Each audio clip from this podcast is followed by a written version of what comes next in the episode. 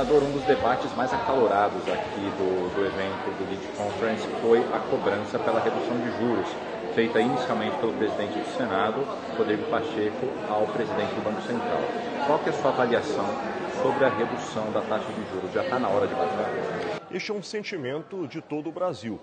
Sentimento uh, tanto do Congresso Nacional, um sentimento liderado uh, pelo presidente da República e um sentimento que paira sobre a sociedade, seja sobre quem produz, seja sobre cada cidadã e cidadão que sofre as consequências de um juro elevado.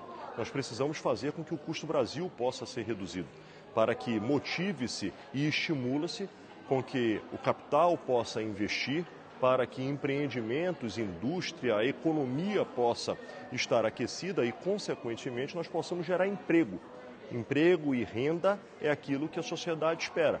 E para o Brasil crescer, se faz necessário que nós possamos reduzir os juros para que o acesso uh, à captação de recursos, a financiamento, a injeção uh, de capital uh, na economia brasileira possa ter um custo reduzido. O presidente do Banco Central fez uma apresentação que ele concluiu com a seguinte frase: O timing técnico é diferente do timing político. O senhor avalia que tem sentido o que ele falou ou que a hora é agora que a inflação está controlada? Como é que o senhor avalia? Acho que é fundamental o diálogo. O diálogo que possa conciliar, claro, as decisões técnicas, mas que precisam compreender de que o Brasil precisa, uh, acima de tudo, crescer.